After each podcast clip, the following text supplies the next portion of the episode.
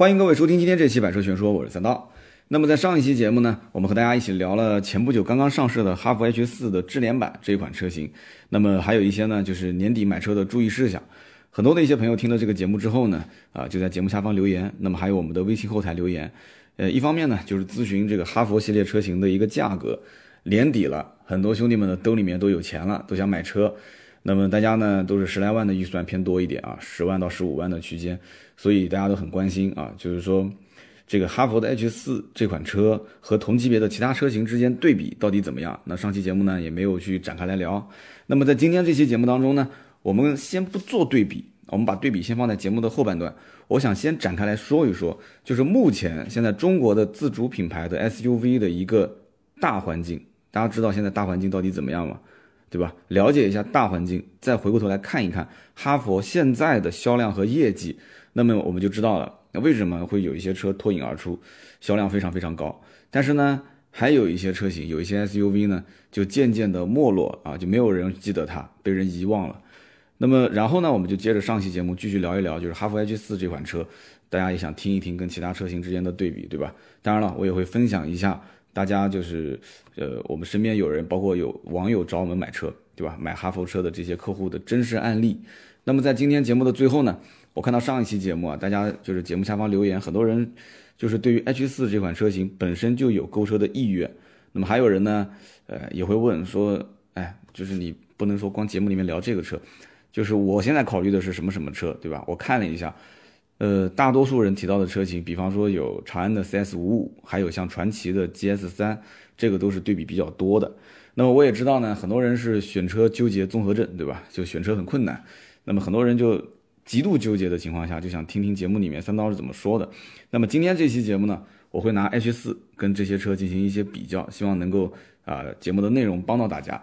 那么当前呢，我们先说说大环境啊。中国的自主品牌的 SUV 的市场，大家想一想，竞争是不是很激烈啊？其实我觉得都不应该用激烈这个词，应该用惨烈这个词。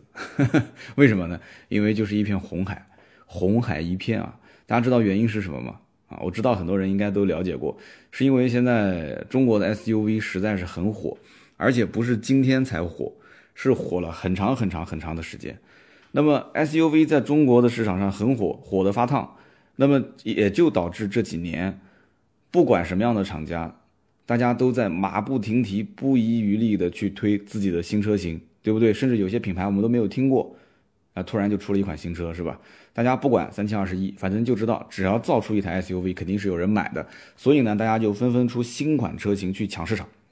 那么这抢谁的市场呢？有没有人想过这个问题？就是自主品牌 SUV、国产 SUV 抢的是谁的市场？其实一开始，大家抢的都是合资 SUV 的市场和合资的紧凑型车的市场，是不是？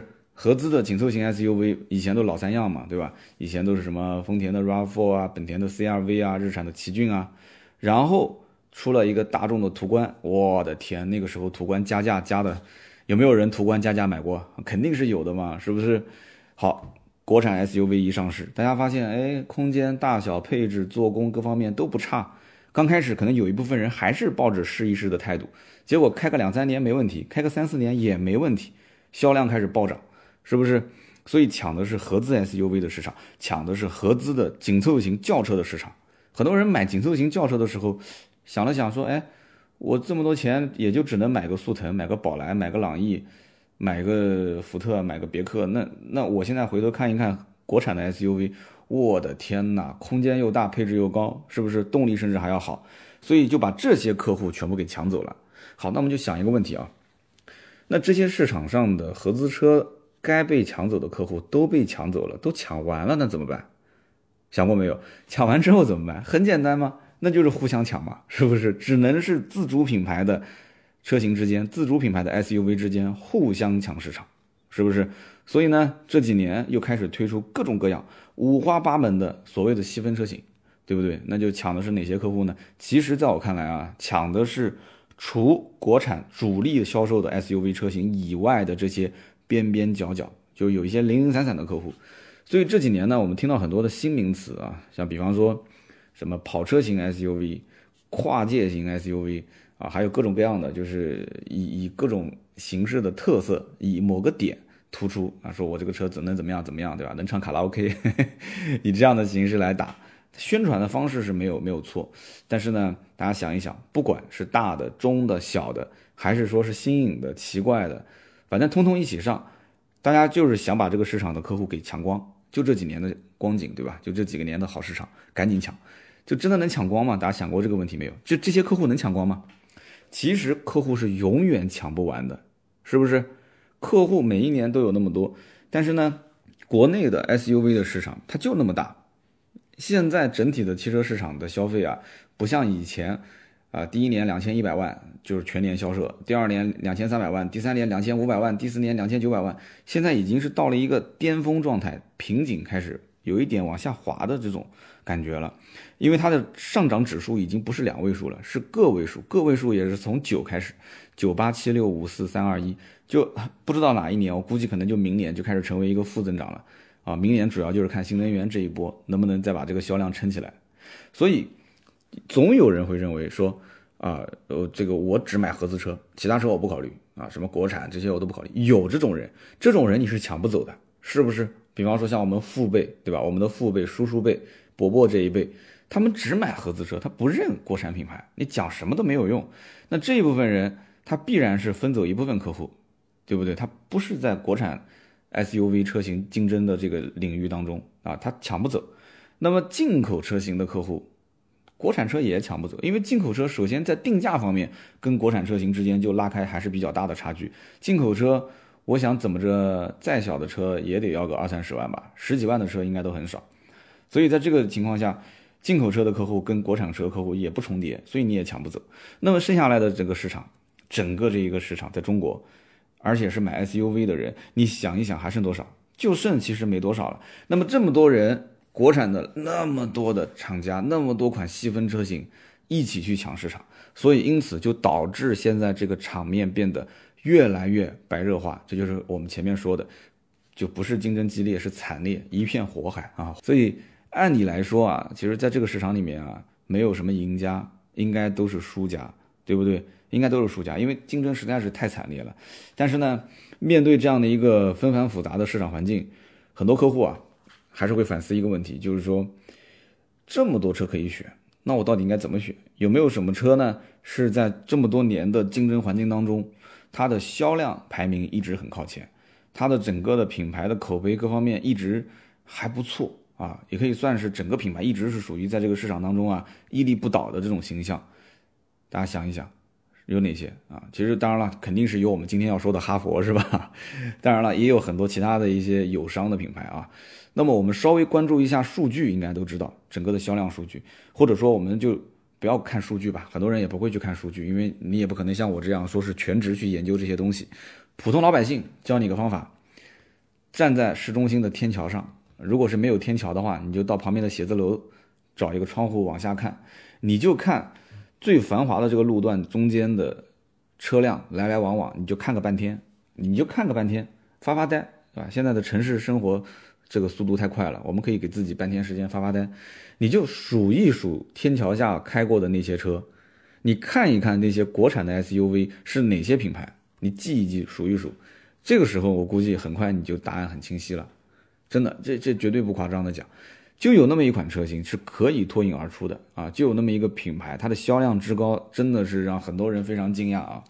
那么说到这里，大家就知道了，我们今天其实主要是聊哈弗 H 四，是吧？但是呢，还是要说一说哈弗的明星产品，就是哈弗的 H 六，在路上能看到的最多的，像这些国产的 SUV 车型里面，哈弗是最常见的，是不是？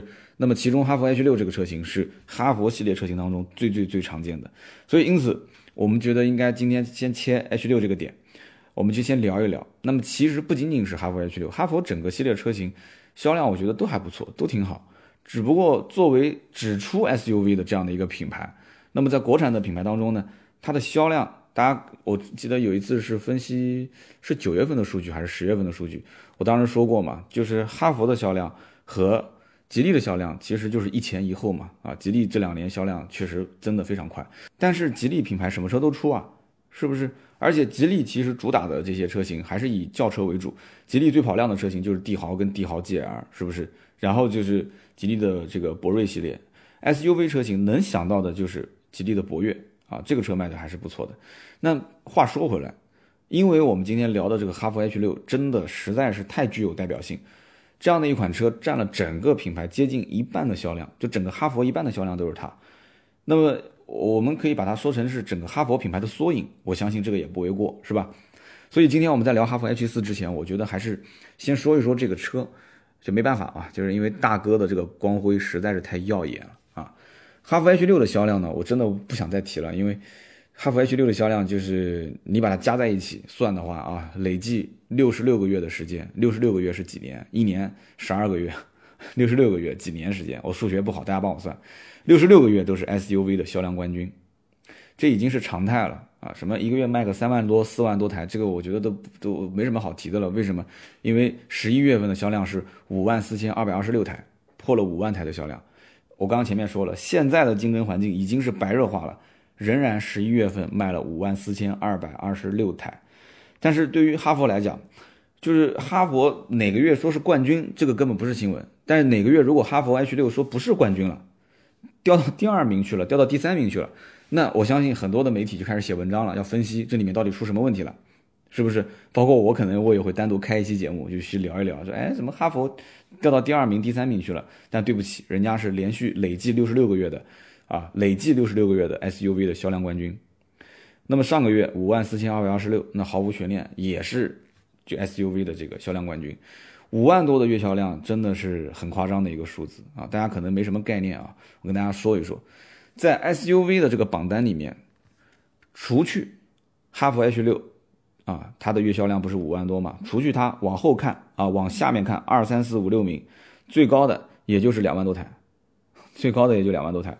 所以你放眼整个汽车市场，哪怕就是把轿车拉进来一起算，轿车当中也就是像朗逸啊、轩逸啊。啊，甚至包括像五菱宏光啊这些车，它的销量基本上能够接近于说啊哈弗 H 六的销量。但是我觉得这些车都卖了那么那么那么那么多年啊，老百姓对他们已经是耳熟能详了。那哈弗 H 六其实也是一样的，但是作为一个很接地气的中国老百姓很熟知的一个车型，哈佛的这个牌子，我觉得真的跟 H 六是密不可分的。那么当然了，哈弗 H 六的销量呢这么高，也不是说没有自身的原因啊。我们不能讲说因为老百姓认可啊，或者是市场环境啊。我觉得这个车子的销量高，首先一点就是在十到十五万这个区间啊，是大家一个主力的选车的区间。那么这个区间如果想选一辆 SUV，我相信绝大多数中国老百姓想要的是什么？还是那么几个东西。其实答案非常简单，空间是不是？配置其实就是两样。然后就是外形合适，内饰看上去也不错。当然了，最关键的就是要有老客户去介绍这个车。销售不管怎么说，说再多，其实大家是比较抵触的。大家去 4S 店的次数也是越来越少。一个销售在旁边巴拉巴拉巴拉跟你说半天，其实还不如一个老客户、一个邻居、隔壁老王跟你讲一句话：“哎，最近准备买车啊？哎，我跟你说啊，真的，我开那个哈弗 H 六真的不错。”他的这一句话，我估计抵上这个销售在电话里面说一个小时。是不是？所以因此，哈佛早年打造自己的口碑，到现在不停的迭代升级，其实老客户是他最好的一个销售员，我觉得是这样的。那么在刚刚讲的空间配置、口碑这三个点上，应该说哈佛 H 六都占，全都占。为什么呢？因为这么多年这几点哈佛一直做的都还不错吧，对吧？同级别当中这几样东西都算是领先的，空间啊，对不对？配置啊，这些都算是同级领先。那么最重要的一点，我觉得还是口碑，就是这么多年，它的车辆在稳定性方面，在维修保养方面，老百姓觉得它的经济性啊各方面都很好，所以它的口碑就不错。那么在这个价位买车，我觉得最重要的是什么呢？就是老百姓买一个居家过日子的车，不要那么多花里胡哨的东西，是不是？你说买辆车回家啊，这车哇买回来的时候特别开心，为什么呢？炫啊，酷啊。对吧？长得像保时捷是吧？这个 长得像保时捷，大家都懂啊。那么好了，那回过头来，你到家里面，当然了，我们不说长得像保时捷这个事情啊，我们说一些长得花里胡哨的车有很多了，对吧？还有一些长得像，甚至像像很更豪华的一些车，但是开回来之后发现，哎，这个变速箱有问题，那个转向有异响，这个烧机油，那个机油增多，对吧？那合资品牌甚至都会出现这种事。那遇到这种事情是不是很闹心啊？好，那么有个车平时不让你。花很多时间去关心它啊，不给你找那么多麻烦的事情。这个车呢，你可能会觉得说，哎，外形各方面，哎呀，中规中矩吧，好像也不是那么炫。配置方面呢什么都有，但是呢也好像没有同级别有一些就是没什么牌子的或者牌子比较弱的那些车，好像配置也没有它那么炫。这边可能是个九寸屏，那边是个十寸屏，对吧？这边可能是前排座椅加热，那边可能前后排加热。这有人觉得说好像还差那么一点点，但是我觉得销量决定一切啊，口碑决定一切。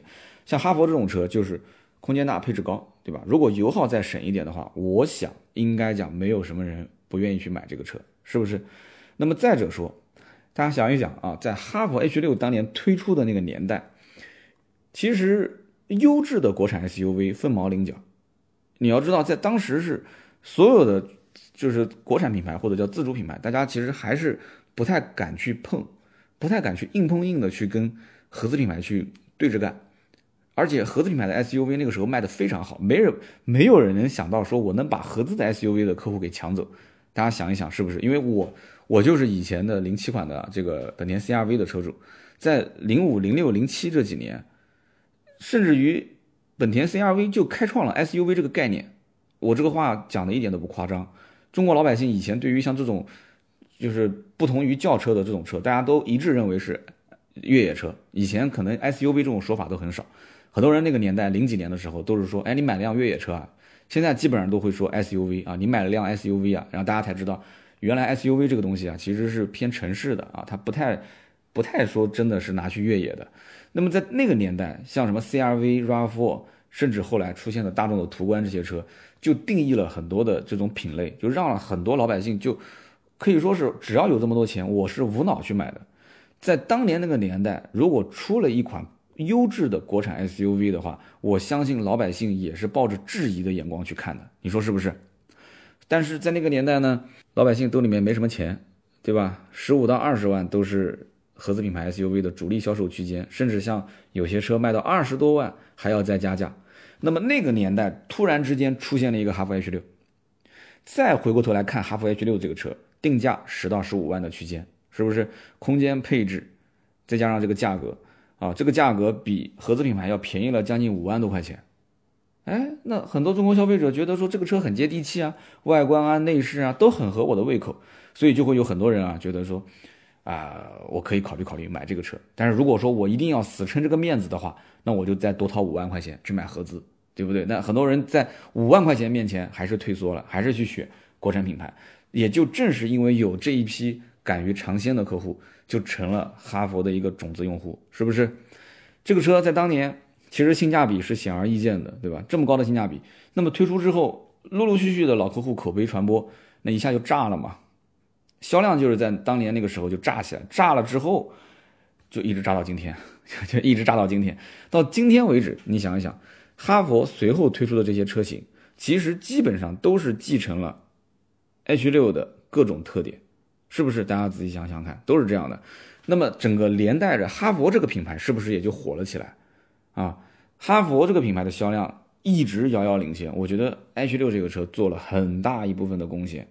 那么除了我们前面讲的这几点，我觉得还有一个很重要的原因啊，什么原因呢？那就是哈佛这几年十分具有针对性的布局了各种车型，就不仅仅是 H 系列，其实哈佛的 H 系列现在也不算是主打一线城市。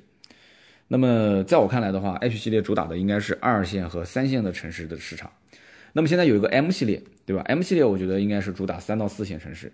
那么 F 系列呢，主要是针对年轻市场啊，也算是打一线城市。那么一线市场还有一个品牌啊，这是我们下期节目要好好聊一聊的。一线市场留给了长城的魏，也就是魏派这个品牌，我相信很多人特别感兴趣，对吧？最近上了一个魏派，就是 VV 五的终结版。我们下一期节目好好聊一聊这个车。那么因此这样的一整套的打法。H 系列、M 系列、F 系列、长城魏派这一套打法打出去，那我个人感觉啊，那就算是三百六十度无死角和竞争对手死磕。哎，你不是讲现在白热化吗？OK 啊，白热化，那我就三头六臂啊，对吧？啪啪啪，竞争对手在什么地方，我就各种细分车型跟你干仗啊。所以我个人觉得，就是这样的一套方式啊，是属于比较完整的，并且是合理的、有计划的，啊，有安排的。这样的一个产品布局，所以就导致哈佛这几年的销量一直是持续占有率很高在市场上。那么这当中的种种，我个人觉得在下期节目当中我们可以把它展开来详聊，因为这里面每个点都可以聊。那么我今天就不好意思了啊，我先卖个关子，卖个关子。那么还是回到今天的主题，主题呢，我们是聊哈弗 H 四。那我再不聊这个车，我估计很多人以为这个节目就是说哈弗 H 六了，已经快二十分钟了啊。其实之所以说了那么多，呃，因为我之前也提到的，就是哈弗 H 六这个车真的是整个哈弗全系的缩影，所以理所当然，哈弗 H 六车上的品质，其实在哈弗 H 四身上也是可以找到。那么有些人可能到现在还不是很清楚，就是你说了半天，这哈弗 H 四到底是什么样的一款车？因为哈弗的这个 SUV 的车型实在是太多了，那么各种车型呢？啊，各种标，对吧？那么很容易让人一头雾水。那么哈弗自己起名字呢，也是从哈弗 H 一一直到哈弗 H 九。那这里面数字如果将来用完了怎么办？呃，很多人会讲用完怎么办？用完怎么办呢？没关系啊，把英文字母换掉吗？对不对？二十四个英文字母再来一遍，然后每个英文字母又是十个，对吧？那么这如果再用完怎么办？那不还有红标跟蓝标版吗？对吧？短时间内肯定是用不完的啊，开个玩笑。所以呢，接下来我们就说一说哈弗 H 四这个车。在哈弗整个产品当中的一个具体的定位，我们帮大家去捋一捋这个思路啊。那么首先，我们从这个名称上来看，就不难看出，H 四跟 H 六两个车都是属于哈弗 H 系列的一个 SUV。那么这两个车呢，在产品的特性上，它肯定是有很多共性的。所以哈弗的车型的命名特征，我们去看啊，H4 和 H6 都是紧凑型 SUV，但是呢，H4 的定位是明显低于 S6 的。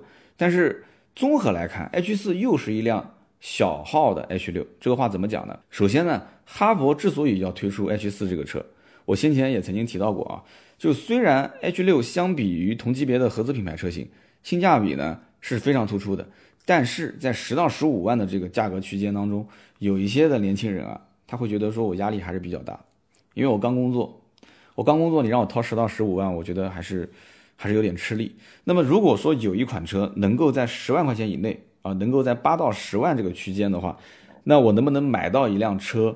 它看起来呢像 H 六这个车型，但是呢这个车甚至于在配置方面或者是外形内饰方面比它还要年轻化，那这对于年轻人来讲是很有吸引力啊。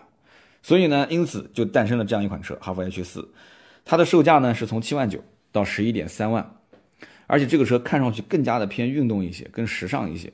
那么年轻人正合这个胃口，你说是不是？那么除此之外呢？刚刚在广州车展不是也上了2019款的这个 H4 的智联版吗？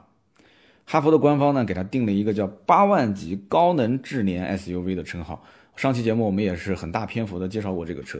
那么这个车最大的卖点是什么呢？就是新增了一系列的智能配置，比方说啊有智能语音、智能娱乐、智能远程控制、智能出行四个方面。那么 H4 的智联版在智能化这个方面，应该讲在同级别当中呢也算是领先的。这对于年轻人来讲，年轻人是不能离开 WiFi 的，是不能离开网络的，是吧？所以这肯定是一大卖点。具体的你可以去回听我上一期节目。那么总体来看，哈弗的 H4 这个车呢，定位呢虽然说略低于哈弗 H6，但是它的售价更低嘛，对吧？更亲民，而且它的科技配置也更吸引人。我觉得啊，更符合年轻人的胃口。那么可以算是哈佛在国产这个品牌当中紧凑型 SUV 专门针对年轻人布局的一款车型。所以就叫年轻人的第一款 SUV 嘛，所以这么一说，大家是不是就很明白了？那么说到这里呢，我就不免要把 H4 要拿出来跟一些竞品车去做一个对比。这也是看到很多的一些朋友的留言啊，大家呼声比较高的几款车，在竞品车型当中呼声比较高的啊，也比较有代表性的一个呢是长安的 CS55，还有一个呢就是传祺的 GS3。那么哈佛从它自身的优势和特点上来讲，我刚刚前面也提到了，主要是两点。第一个呢就是。哈佛 H 四这个车，它是继承或者说是延续了 H 六之前的这个大空间、丰富的配置这两点。那么 H 四在它基础上又把门槛拉低，拉低成一个性价比更不错的车。所以呢，你看它的空间啊，它在空间上来讲，四米四一的车长，两米六六的轴距。那虽然看起来这个车比哈弗 H 六要小一圈，但是呢，好就好在它的轴距其实跟哈弗 H 六相差无几。这一点很关键，也就是说，你实际的得房率很高啊，你实际使用的空间很高。那么日常使用下的话，其实在驾乘的舒适性方面也不会比 H 六要差多少。那么再者呢，哈弗的每一款车的配置其实都不低，再加上呢，二零一九款的智联版它新增的这个叫智能配置，我刚刚前面说的四大样，对吧？它就很全面。那么有了这样的一个科技配置，那么很多年轻人觉得说，哎呀，那很新潮啊，也是他考虑的方向啊。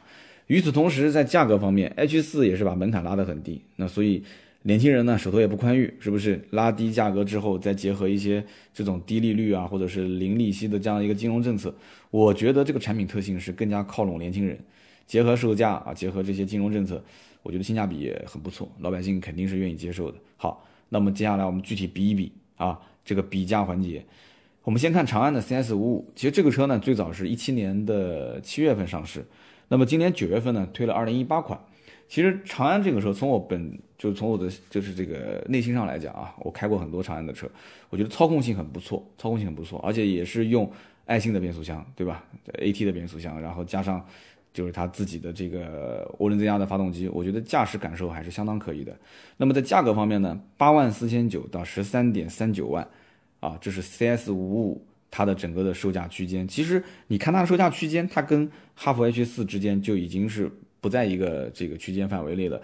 哈弗 H 四是七万九到十一万三，它是八万四千九到十三万三千九，其实基本上都比 H 四略微高一个档。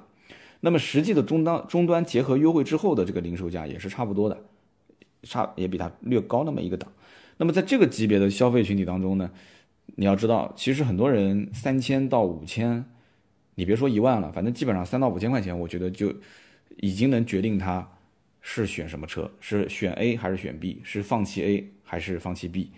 所以呢，这别看是很细微的一个定价的差别，我觉得这是要看一个品牌的老大，一个品牌的这种敢不敢玩低价低定价策略这样的一种玩法。其实敢玩这种低定价策略的品牌不多。但是哈佛呢，我觉得有之前的 H 六打底，心里面还是比较有底气的。但有很多品牌是不太敢这么玩啊。那么外观方面呢，仁者见仁，智者见智，我就不多说啊，不多比较了。但是呢，在车身尺寸方面呢，我们可以看一看啊，CS 五五呢相对占优一些啊，就比它稍微大一圈。但是呢，哈弗 H 四的轴距呢要比这个 CS 五五还要稍微长一些。那这我们前面也说过了，得房率的问题。所以两款车呢，我都开过。大家也可以自己去 4S 店试一试，你感受一下实际的内部的驾乘空间，整体你看是不是在一个水平线上啊？那么在动力方面呢，H4 用的是一点五 T 的发动机，最大功率是一百五十六匹马力，那么最大扭矩是两百八十五牛米。那么 CS55 也是个一点五 T 发动机，但是呢，它是二百二十五牛米。这个数据上呢，其实也只是一个账面的东西啊，大家还是要自己去开。扭矩上有点差别。最大扭矩一个二百八十五，一个二百二十五，那么主要其实是体现在什么地方？体现在加速，就是你提速过程中，特别是你在起步阶段，大家仔细去体会一下，两个车动力的感受还是有一些差别的。那么在基本的舒适性配置上面来讲啊，舒适性配置是很多人很看重的，在相同的价位下，其实两个车差别不大，咬得都很紧啊，就你有的我也有，或者说我有的你没有，但是他有的我也没有。总体上来看呢，H 四其实因为今年很聪明，出了一个智联版，结果这个智联版一推出，那就无论是这个配置的丰富性上来讲，还是说是新潮程度，还是实用性，那还是有不错的优势的。所以我觉得智联版也是同级车当中的一个比较有卖点的车吧。那么好，我们再看一看传祺的 GS 三，传祺 GS 三这款车呢是去年的八月份上市的，那么无论是在官方指导价，还是在终端的零售价方面，和 H 四都很相似。那么在整个的车身尺寸方面，一眼就能看出来，这个车其实是小了 GS 三一圈啊，它整个三维是都比它要小一圈，但轴距也是小它很多，轴距差了多少呢？呃，传祺的 GS 三的轴距是两千五百六十毫米，哈弗 H 四是两千六百六十毫米，差了一百毫米，你算一算，轴距差一百毫米是什么概念？所以它的内部空间在实际差就是体验差距上面，我觉得。应该算是肉眼可识别的一个差距了，所以大家去试一试 GS 三，再试一试哈弗的 H 四，你就知道了。其实我觉得传祺卖的很好的那款车就是传祺 GS 四，之前也是跟哈弗 H 六一直是仅仅的是在就是自主品牌的销量排行榜排在第一、第二，啊还是比较厉害的。所以传祺的 GS 三也有很多人有比较粉这个车。那么两个车呢，因为定价区间差不多，对吧？但是呢，空间方面。我觉得可以去比一比。那么再讲配置方面吧，或者说是舒适度方面，GS 三呢全系标配的是柳力梁的非独立悬挂。那么很多人也知道，那这个呢是板车悬挂，是不是？那么相比 H 四来讲的话，你去看一看就知道了，H 四是独立悬挂，这个指标肯定是骗不了人的，对吧？所以哪个得人心，这个应该是一目了然啊。一个独立悬挂，一个非独立悬挂。那么在动力方面呢，哇，这个差别就大了，这个差别就真的大。GS 三用的是一点三 T 和一点五升的发动机，而这个车其实主力销售的大部分人其实因为一点五升的价格便宜嘛，还是以销售就是以主要买一点五的为主。但是哈弗 H 四它可是用的一点五 T 的发动机啊。一点五 T 的发动机，所以我个人感觉这两款车其实除了在价格方面有一些相似，但是除了无就无论你讲是空间方面，还是说从它的发动机从动力的这个级别上来讲，我觉得不是在一个量级竞争的对手。那么不过 GS 三的自动挡车型搭载的是爱信的这个六 AT 的变速箱，有些人可能喜欢这个爱信的六 AT 变速箱，那这个也算它是一个亮亮点啊，一个亮点。那么实际驾驶感受其实也是可圈可点啊。这车我也试过，在各个配置方面呢，呃，我个人觉得大家去看你想要什么东西，这个是最关键的。还是那句话，因为 H 四出了这个智联版，就相当于最后就是个王炸，啪一个王炸丢出来，但大家都没玩这个智联版，他先玩智联版，所以 H 四有智联版加持，那么在丰富程度上来讲的话，我觉得跟 GS 三一对比，那就各有各的特色。所以这么一比下来，我们就知道了，其实哈弗的销量好，一直跑在前面，原因并不是很奇怪。原因是什么呢？就是摸清楚、摸透了老百姓的消费思路，你说是不是？其实呢，现在国产紧凑型 SUV 这个级别当中啊，就各大厂商啊，它这个车型之间的产品力并不会说有很大的差距，就是同价位啊。那么更多的是产品的定位上会有一些区别，对吧？你做这个定位，那我就给你错开一下。那么有些人是追求空间上啊一味的要大，有些人追求说动力要好，有些人追求是。啊，配置要高，或者说是有有车联网，或者是有主动安全。那么在我的身边呢，几乎每一个准备买国产 SUV 的客户，他都会稍微带着问一句，说：“哎，你觉得哈佛这个品牌怎么样？”就准备买国产 SUV 的人都会问一句，就哈佛你推不推荐？哪怕他就是不买这个车，他他都好像有种什么感觉呢？就反正我这比喻可能不恰当啊，就感觉像出门没带手机，就感觉心里面空空空的，好像少点什么。总会问一句：“你觉得这哈佛还行啊，还可以啊？”很多人心目中哈佛就是跟国产 SUV 这个几乎是划等号。